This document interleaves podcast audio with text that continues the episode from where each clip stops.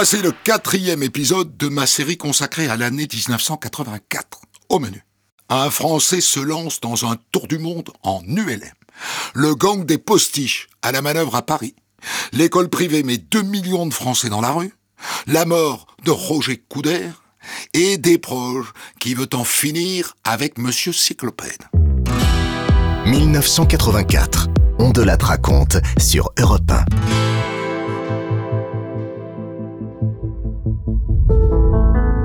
Fin septembre 1984, Patrice Franceschi s'apprête à réaliser le premier tour du monde en ULM. Le reporter de guerre est un fan d'aventure et depuis peu un féru d'aviation. Depuis euh, environ 8 ans, je fais de l'avion et c'est une, une passion si vous voulez. Et à l'apparition des ULM, je me suis dit que c'était aussi peut-être une manière de réinventer un petit peu l'aviation. Je me suis mis, si vous voulez, disons bêtement, à aimer l'ULM. Il fallait améliorer les machines, battre des records, améliorer les performances, etc. Et un beau jour, je me suis dit alors, au bout du compte, pourquoi ne pas tenter euh, quelque chose qui n'a encore jamais été fait avec un ULM, le tour du monde? Franceschi a prévu de décoller de l'aérodrome de la Ferté-Allée, en région parisienne, et de survoler 30 pays. Voyager avec un ULM, c'est atterrir dans des petits villages de brousse en Afrique ou en Amazonie. Là, on n'a jamais vu d'ULM. Je crois qu'il y aura des rencontres, des expériences assez fantastiques. C'est ça l'intérêt de faire un tour du monde en ULM. Alors justement, quel sera votre plan de vol, par exemple, la première étape? Alors, je descends d'abord vers le détroit de Gibraltar pour traverser la Méditerranée euh, à l'endroit le plus étroit. Puis euh, le Maroc, l'Algérie, la traversée du Sahara par l'Algérie et le Mali jusque sur le fleuve Niger, euh, au niveau de Mopti, Tombouctou et ensuite plein ouest vers Dakar. C'est la première partie. L'itinéraire tel qu'il a été conçu fait environ 40 000 km parce qu'il a fallu éviter quand même toutes les zones, tous les pays politiquement instables, les zones trop montagneuses. L'aventurier compte effectuer 300 à 400 km par jour, le tout en volant entre 500 mètres et 1000 mètres d'altitude en fonction des vents. Et au point de vue ravitaillement, est-ce que vous avez des problèmes? Alors, pendant la moitié du parcours environ, euh, il y a une Land Rover avec un ami qui va me suivre et qui fera un petit peu le ravitaillement en essence. Il y a des, parcours où on ne trouve pas d'essence sur 2000-3000 km. Euh, le ravitaillement en nourriture euh, et surtout euh, la maintenance des pièces détachées et d'un moteur supplémentaire.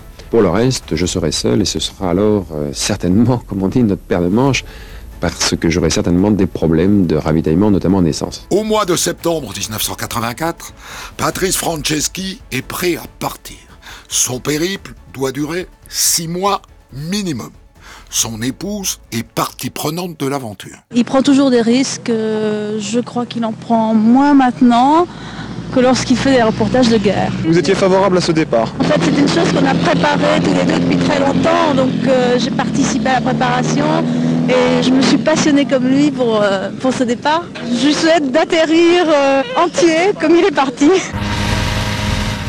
Finalement, le tour du monde durera six mois de plus, c'est-à-dire un an, et Franceschi bouclera réellement son voyage en 1985.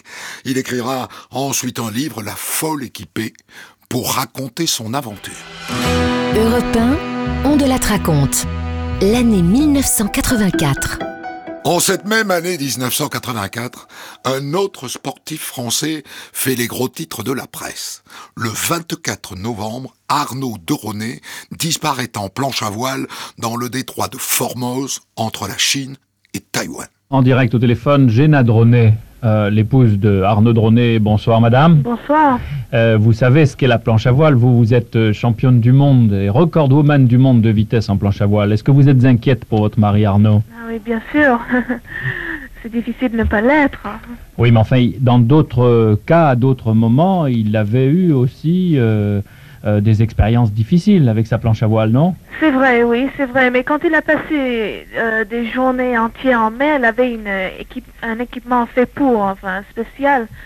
Et là, il est parti, comme vous avez dit, euh, en espérant ne mettre pas plus que 5 heures. Donc, il n'avait pas vraiment ce qu'il fallait pour dormir sur sa planche.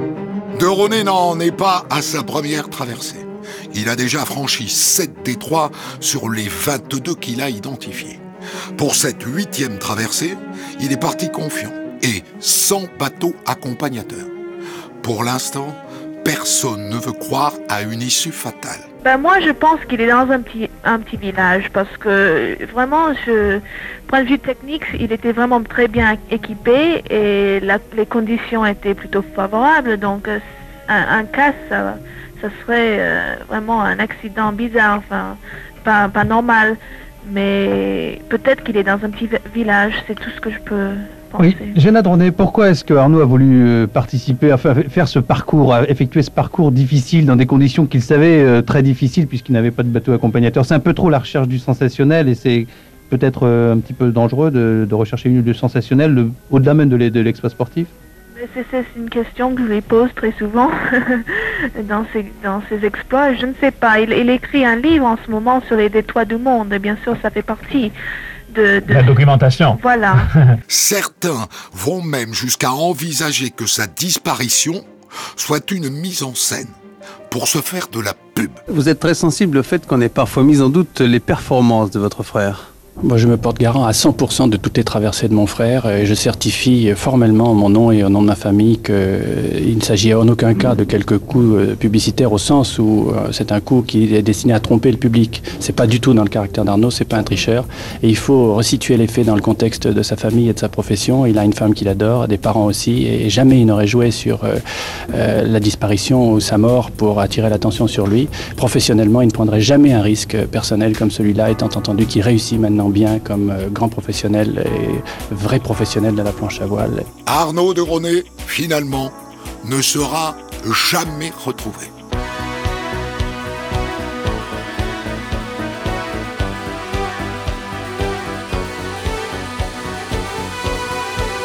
Minuit se lève au détour, les voix se taisent et tout devient aveugle et sourd. La nuit camoufle quelques heures. La zone sale et les épaves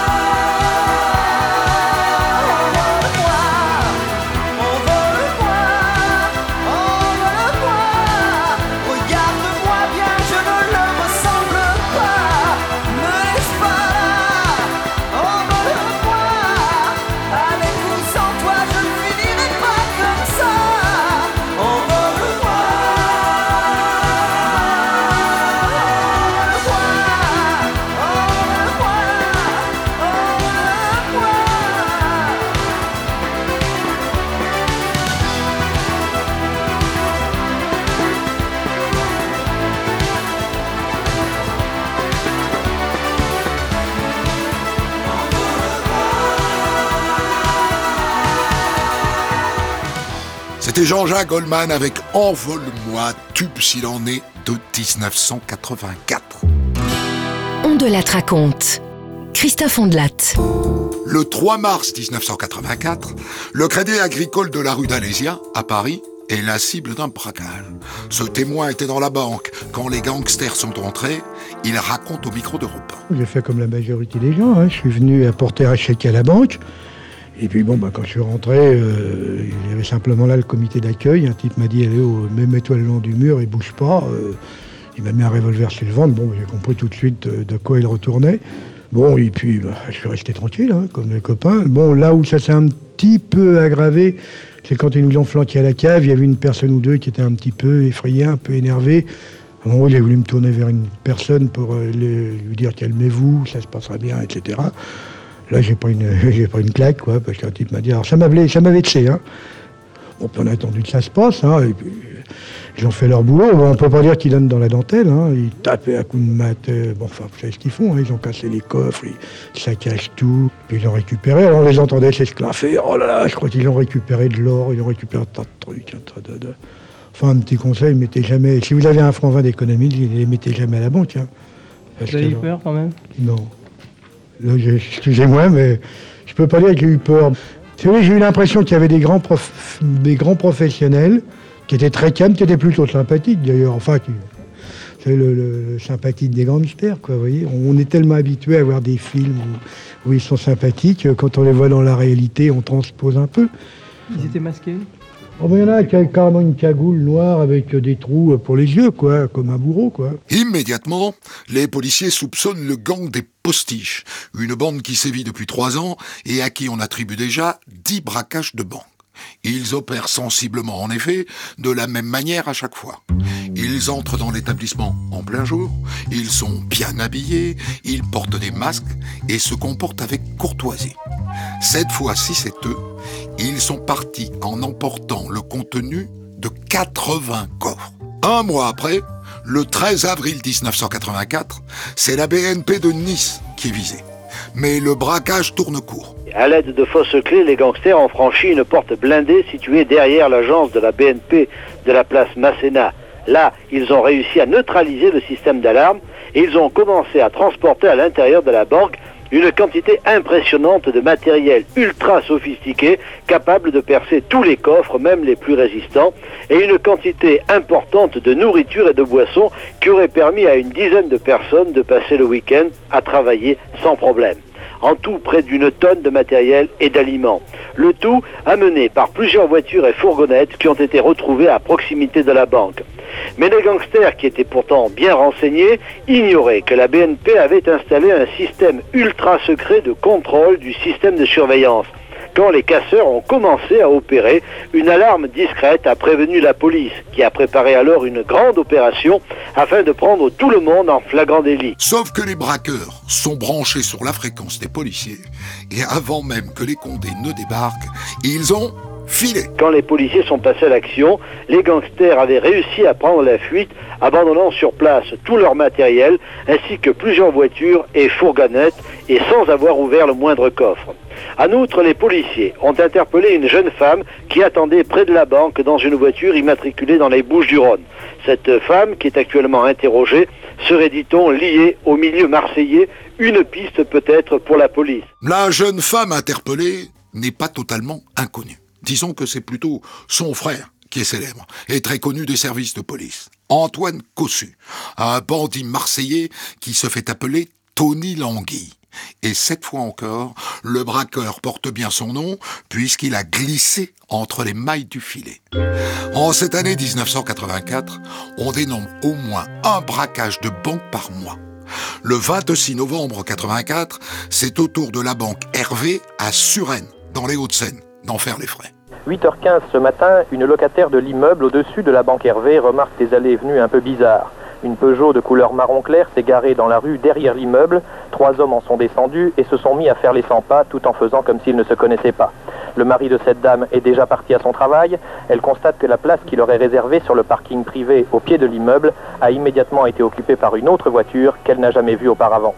Mais cette dame n'imagine pas que c'est un hold-up qui se prépare sous ses pieds. À 8h30, en effet, arrivent les premiers employés de la banque. Les gangsters les attendent armes au poing et entrent avec eux dans la banque. Le dispositif d'alarme est ainsi immédiatement neutralisé. On attend 8h45, heure d'ouverture aux clients. Les malfaiteurs prennent alors de nouveaux otages, descendent à la salle des coffres et en 20 minutes, équipés d'un matériel lourd, ils forcent une soixantaine de coffres avant de repartir tranquillement, sans violence inutile. À interroger, la dame en question fournit de précieuses informations aux policiers et dans la foulée, aux journalistes d'Europe 1. Il devait être 8h05, 8h10, quand j'ai vu une voiture euh, Peugeot arrêtée euh, sous mes fenêtres. Trois hommes en sont sortis. Un s'est mis sur le trottoir d'en face, avait l'air d'attendre. Deux autres sont montés vers la fontaine, ont fait deux fois la navette, mais se sont pas approchés l'un de l'autre. je ne reconnaîtrais pas. Par contre, celui d'en face, je crois que je reconnaîtrais le gars. Malgré toutes ces indications, les malfaiteurs ne seront pas interpellés et cette attaque sera attribuée encore au gang des postiches.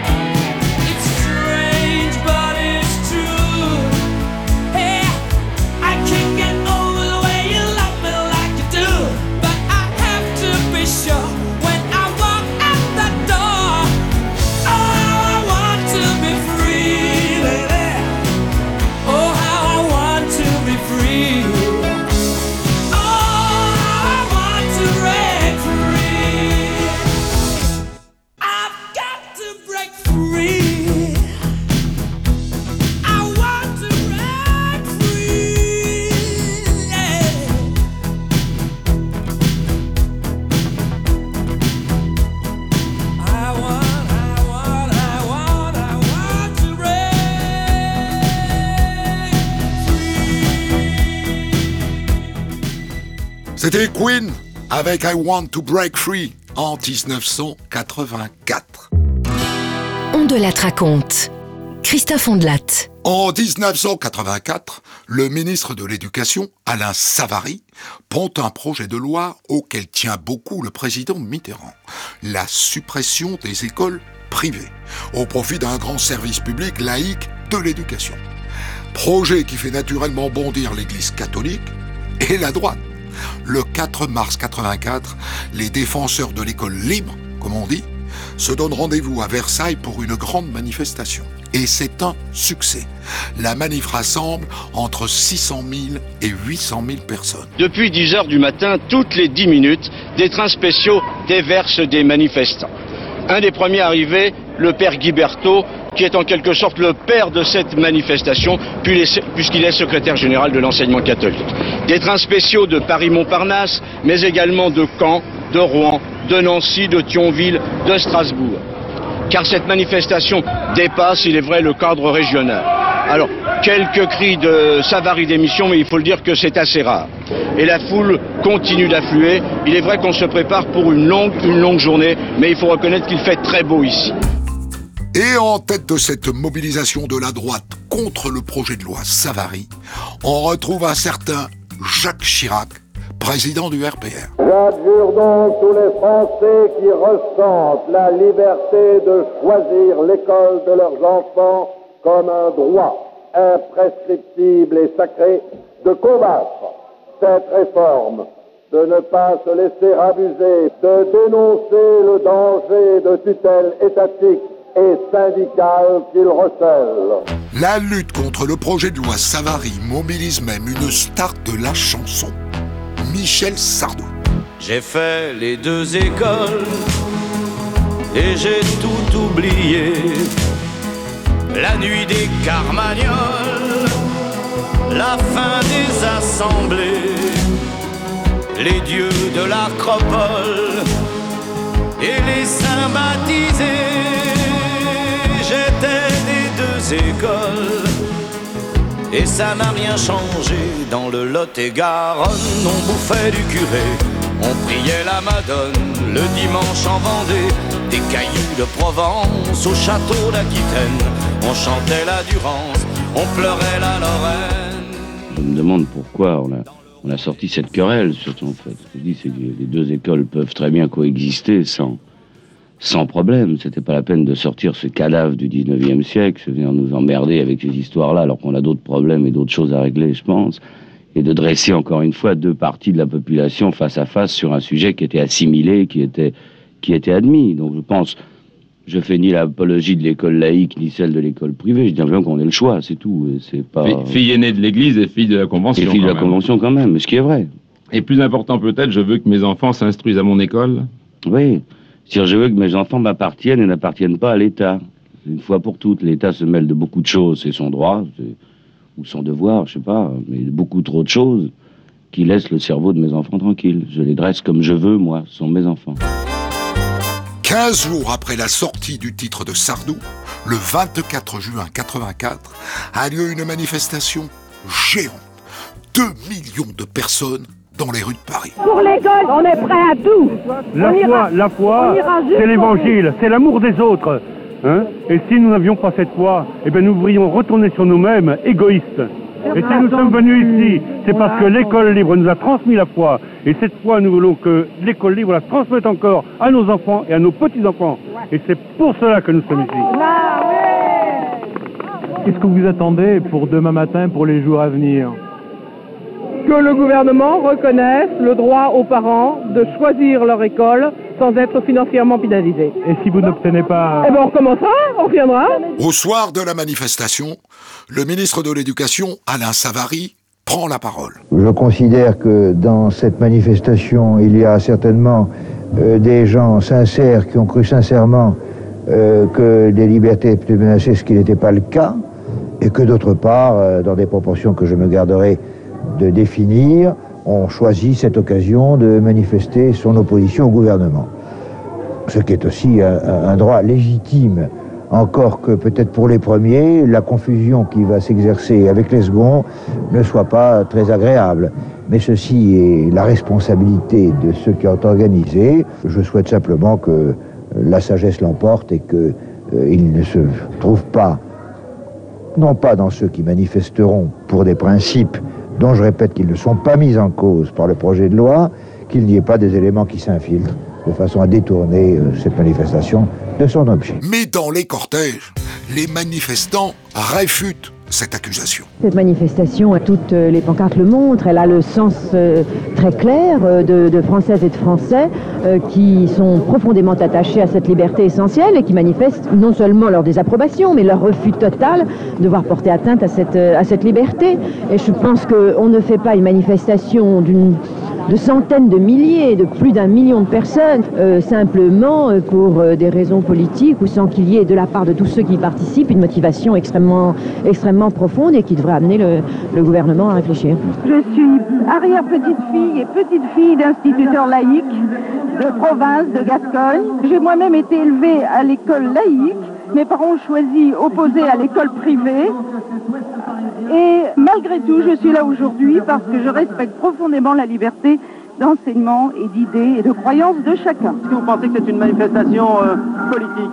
Absolument pas. Je crois que tout ce qui anime les gens ici, c'est simplement un sentiment profond d'être attaqué dans leurs croyances vitales. Je suis catholique, bien que je ne sois pas pratiquante, mais je ressens profondément l'attaque des libertés intimes et de penser que les gens portent en eux depuis l'enfance et dans leur famille. Toutes les grandes figures de la droite battent le pavé en cette journée d'été.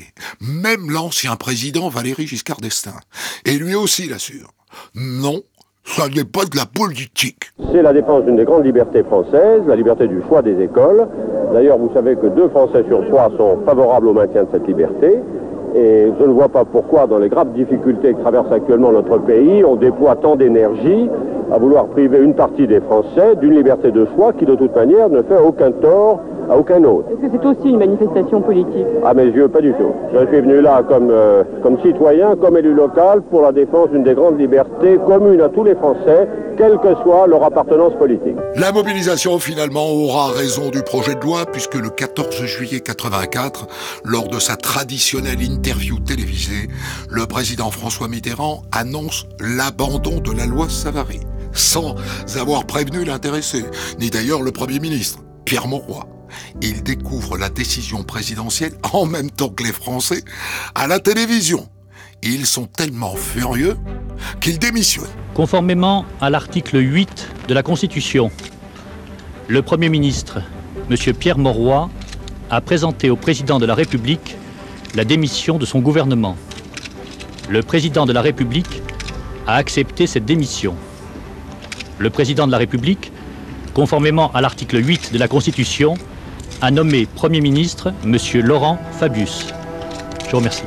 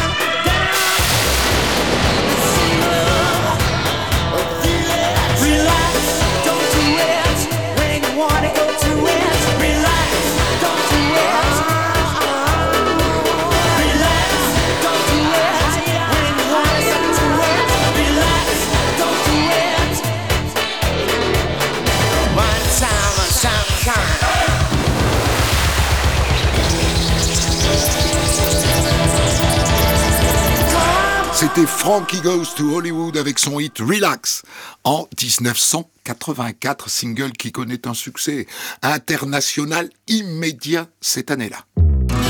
On de la raconte, Christophe Ondelat. Le 23 février 1984, on apprend que le journaliste sportif Roger Couder est au plus mal. Roger Couder dans un état grave. Le célèbre commentateur de rugby a été victime hier soir d'une hémorragie cérébrale. Il a été transporté dans le coma à l'hôpital Pradel de Lyon. Deux jours plus tard, le 25 février à la mi-journée, Antenne 2 et TF1 annoncent le décès de Roger Couder. Et en hommage, les JT rediffusent des moments de télé bien choisis. Oui, oui. Il est Oh, je sais plus combien ça fait. Roger, tu peux mourir. Tu peux mourir en paix. Ouverture galloise simplement. Mais c'est une alcool, interception de Rupert. En plein champ. Et Rupert continue. Arrive ça, vas-y petit. Vas-y, vas-y. Oui. Sauf qu'à ce moment-là, Roger Couder n'est pas mort. Du moins pas encore. Sous le coup de l'émotion, son fils, le journaliste Laurent Couder, a mal interprété les propos du médecin. Le coma dépassé, ça veut dire que l'ensemble des cellules du système nerveux, du cerveau, sont, ont complètement arrêté de fonctionner, sont détruites. Et dans ce cas-là, il n'y a aucune chance qu'elles repartent. On peut donc parler de mort dans À ce moment-là, on parle de mort, et c'est une des façons de faire un diagnostic de mort légalement. Ce qui veut dire que euh, dans le cas de- d'encéphalogramme plat, ce qu'on a déjà constaté sur Roger Couder, on ne peut pas encore parler de décès. Ce n'est Non, pas suffisant. non, pour parler de coma dépassé, il faut non seulement un électroencéphalogramme plat, mais un certain nombre d'autres signes, comme l'absence totale de ventilation spontanée du malade, L'absence de respiration. l'absence de respiration. Il faudra attendre 22h15 ce 25 février 84 pour que le décès de Roger Couder soit officiellement confirmé. Aussitôt, François Mitterrand adresse ses condoléances à la famille et déplore la perte d'un ami fidèle.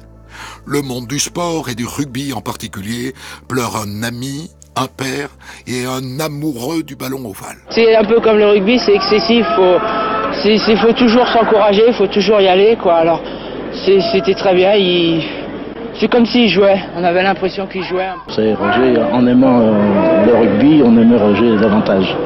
Cet enthousiasme qu'il avait dans la manière dont il commentait ses matchs, on avait vraiment l'impression, même n'y connaissant rien, on avait vraiment l'impression de pouvoir de temps en temps accéder à, à d'être au milieu du terrain et de, de, de, de pouvoir participer comme, comme les gens qui sont euh, qui s'y connaissent. Quant à son compère à la télé, Pierre-Alp Baladéjo, il loue aussi son enthousiasme. Pour lui, Roger Couder était bien plus qu'un journaliste de sport. Il était un, un bon gars, un gars qui se met du bien partout et euh, qui avait un, qui était bon, quoi. Voilà, c'est ça. Le mot c'est ça, il était bon. Et quand on perd quelqu'un de bon, eh bien, on est, on est toujours triste, c'est évident. Quelle image gardez-vous de Roger Couder? Oh, l'image de, de, de, de, de ce type hors du commun, euh, jovial, euh, faisant une forme de journalisme qui, qui lui appartenait vraiment à lui. Il, est, il, il avait été tiré un seul, un seul exemplaire euh, et, et, ça n'appartiendra à personne d'autre d'essayer de l'imiter. Euh, C'était un marchand de bonheur et, un marchand de rugby extraordinaire. Oh oui, c'est fabuleux, ce, jeu de, voyous où l'on se rentre dedans, où on se file, des nions, où, où c'est un jeu dur, rude, euh, qui n'était pas forcément fait pour plaire. Et, lui, il a aimé ce jeu et, il a fait comprendre aux gens qu'en définitive, ce, jeu était joué par des, par des gens bien élevés, et par des, des gens qui valaient le coup qu'on se penche sur eux et qu'on les aime et qu'on parle d'eux. Michel Drucker également a travaillé avec Roger Couder. Il a même débuté dans le journalisme à ses côtés. Et il pense que si le rugby est devenu attrayant, c'est en grande partie grâce à lui. Je me souviens très bien que les, les rues dans les années 60-65, les rues le samedi soir, les, les, les, les samedis du tournoi des cinq nations étaient vides. Et les statistiques prouvaient qu'il n'y avait pas que des hommes devant l'écran, il y avait aussi des femmes qui écoutaient pour la verve, pour l'enthousiasme de Couder, qui savait faire communier le public, qu'il fallait faire sortir le téléspectateur de son fauteuil. Et, ça, c'était, nouveau. Jamais il y avait eu un commentateur qui disait Je suis le 16e membre de l'équipe de France et qui, avec son accent du sud-ouest, important de le signaler, c'était le premier commentateur à accent. Entraîner comme ça une équipe et un pays entier derrière cette équipe dans un sport qui est un sport un peu compliqué pour les gens du Nord. Le 28 février 1984, Roger Couder est inhumé à Mauvesin, dans le Gers les pieds tournés vers les poteaux de rubis du stade voisin pour être sûr de ne pas rater une transformation.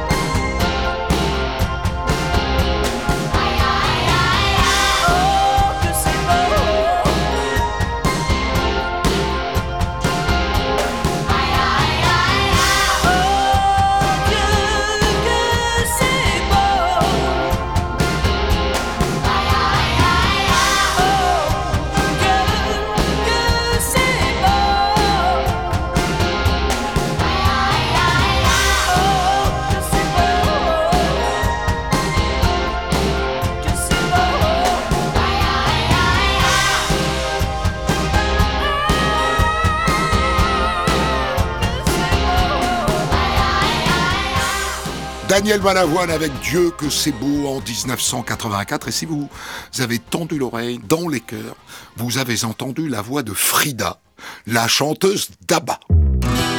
On de la raconte. Christophe Ondelat. En 1984, Pierre Desproges décide d'arrêter sa chronique quotidienne sur FR3, la minute nécessaire de Monsieur Cyclopède.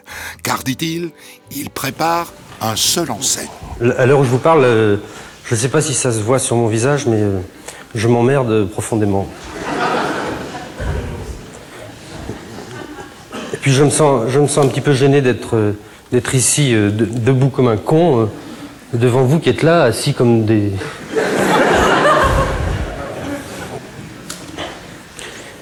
Ayant reçu une éducation bourgeoise discrète et feutrée, au cours de laquelle m'ont été conjointement inculqués le respect des bonnes manières et le mépris de toutes les formes de vulgarité, vous comprendrez aisément ce qu'il peut y avoir euh, d'humiliant pour moi dans le fait de m'exhiber ainsi devant un parterre de zozos plus ou moins rigolards, dont la plupart, si ça se trouve, ne sont même pas de mon milieu. Et puis pour rien arranger, j'ai horreur qu'on m'applaudisse. Je vous dis tout de suite. Hein. Allez, un peu. En février 1984, Pierre Desproges est l'invité de l'émission numéro 1 sur Europe 1. Pierre Desproges, vous êtes né à Pantin. Le 9 mai 39, vous avez droit, comme les autres, à l'ouverture de l'album de famille par Madame votre mère. Il était très beau, très intelligent. Il avait une magnifique chevelure blonde bouclée. C'était un charmant petit garçon. Ce message est aussi l'occasion pour sa maman de faire son mea culpa à l'antenne à propos d'une obsession vestimentaire qu'elle avait quand Pierre était encore petit garçon. Ce qui m'a beaucoup reproché, dois-je le dire, c'est que je lui ai fait porter un peu trop longtemps les pantalons de golf. Et ça, il m'en voudra encore jusqu'à sa mort. Alors, est-ce qu'aujourd'hui vous pardonnez à votre mère les Non, maman. golf Non, maman, pas ça. Non, non, les pantalons de golf, ça c'est insupportable, moi, le golf. C'était l'avenue, le début du, du jean. Et j'étais vraiment l'impression. C'est autant quand on, quand on sombre dans l'âge adulte, on a envie de, de s'individualiser un peu. Moi, je suis devenu même individualiste hystérique. Autant quand on a 14 ans et des, boutons euh, sur la tête, sur le nez, on, autant on a envie d'être noyé dans la masse. Et je vous assure que porter un pantalon de golf et des chaussettes écossaises devant 50 loulous en, en jean, c'est très dur à vivre. Et puis c'est au tour du père de Pierre Desproges, un professeur de mathématiques, de raconter une autre tranche de vie scolaire, celle-là. Il s'est retrouvé premier en mathématiques à une composition de mathématiques. C'était la première fois que ça lui arrivait, évidemment, et j'étais tout fier de la qualité de l'enseignement que je lui avais donné, moi. Et je l'ai fait passer, pour la correction du devoir, je l'ai fait passer au tableau. Et puis, impossible d'en sortir homme. Mais alors, il était d'une nullité absolue. Et j'ai été humilié d'une façon que je suis loin d'oublier. C'était vraiment ça C'était pas Écoutez, ce que, ce que je suis très touché, je sais pas si ça intéresse les auditeurs, mais moi ça me bouleverse complètement parce que c'est, je crois, le pire jour de ma vie. C'est d'avoir humilié mon père bien involontairement parce que j'étais franchement nul en maths et lui, il a pensé que les autres élèves allaient penser qu'il m'avait favorisé, alors que c'est un honnête homme s'il en est. Et puis, Jean-Louis Fournier, le réalisateur de la Minute de Monsieur Cyclopède, confie un autre aspect de la personnalité de l'humoriste. Pour moi, c'est vraiment, c'est typiquement un maniaque, Pierre. Et c'est un maniaque et puis en plus, il est fou. Il est capable de prendre 5-6 douches par jour. Il se change constamment. Euh, il se met 5 euh, chemises par jour. Il est absolument obsédé par, le, par la propreté, par l'hygiène. Vous avez vraiment un comportement euh, maniaco-dépressif Fournier, Fournier ne se lave jamais. Alors c'est pour ça qu'il me critique dans l'autre sens. Et puisqu'au cours de cette émission, des proches se livrent, le journaliste de numéro 1 décide de pousser le bouchon un peu plus loin et de le titiller sur ses liens avec les puissants. L'intervieweur qui déballe ses photos en pleurnichant chez Françoise Sagan, celui qui veut se mettre dans le lit de Roger Perfit, ou celui qui se bat avec un confrère devant Jean Edernalier, eh bien c'est vous.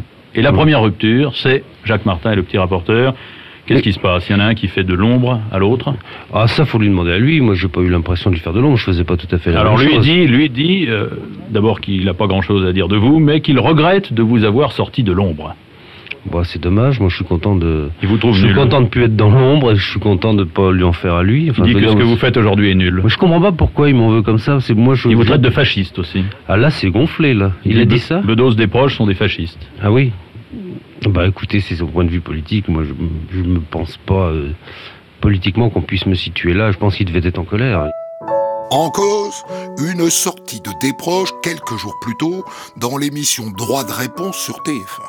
Il s'est moqué des noms de famille trouvés dans le bottin du département du Vaucluse. C'est celui que j'ai détesté. C'est le livre que j'ai. C'est original de parler du livre qui m'a le moins plu de l'année, c'est le. C'est le. Je le montre à la caméra, c'est l'annuaire. Cet annuaire est- est une honte. Il est une honte. Quelle raison Il y a plusieurs raisons, mais la plus, je ne vais pas m'attarder là-dessus. du Rhône n'est pas plus honteux. Non, il y, a plus de, il y a plus de mafiosos là quand même. Il y a des mafiosos. Non, ben non, non, il a tort. C'est scandaleux dans l'annuaire du Vaucluse, et not- notamment euh, à la page euh, 2103, 127, 2127, oui. à Carpentras, le nombre d'Arabes qu'il peut y avoir. Ça a créé une polémique. Il ne s'en excuse pas, mais il s'en explique sur Europe 1. Oui, je, enfin, je, je ne ris que des choses qui me font pas rire, mais je n'ai pas le temps de m'en expliquer ici. Je ne ris que des choses graves, que, des- que- entre autres le racisme. Alors évidemment, pris au premier degré, ça peut faire de la peine. Euh, mais ça, je m'en suis très bien expliqué dans, dans l'émission Mosaïque. Je m'en suis pas excusé, mais expliqué. N'empêche, vous êtes sûr que tous les gens comprennent? Non, je suis pas sûr. C'est d'ailleurs le, le drame de- du du métier qu'on fait, Bedos ou moi, puisqu'on me fait l'honneur de me comparer à Bedos. Vous avez un pourcentage, d'après le courrier reçu, euh, Pourcentage de pour de gens qui n'ont pas compris, quoi, finalement, qu'on se moque de la pimpolaise ou des, ou des arabes. Oui, mais ce qui me rassure quand même, c'est que quand on se moque de la pimpolaise, les gens qui écrivent sont des Bretons qui me disent pourquoi vous vous moquez pas des, des, des Périgourdins. Et quand je me moque de la religion, il y a des gens qui me disent pourquoi vous toujours les catholiques, pourquoi vous vous moquez pas des juifs? Alors ce genre de critique ne me touche pas. En revanche, si je fais de la peine à des vieux parce qu'ils sont sourds et qu'ils ne comprennent pas tout ce que je dis, ou à des maghrébins parce qu'ils parlent pas tout à fait ma langue, là ça me fait de la peine et je suis tout à fait prêt à rectifier le tous les 200 personnes. Florence, Milan, s'il y a le temps. Week-end en bagnole de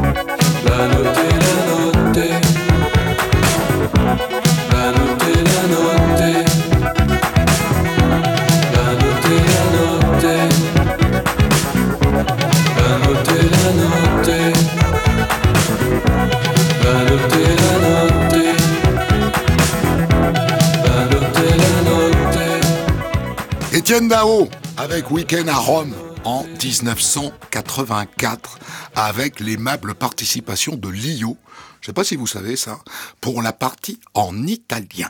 La suite de notre exploration de l'année 1984 dans le cinquième épisode. Retrouvez On de la raconte tous les jours sur Europe 1 et quand vous voulez sur europe1.fr, l'appli Europe 1, vos réseaux sociaux et vos plateformes d'écoute.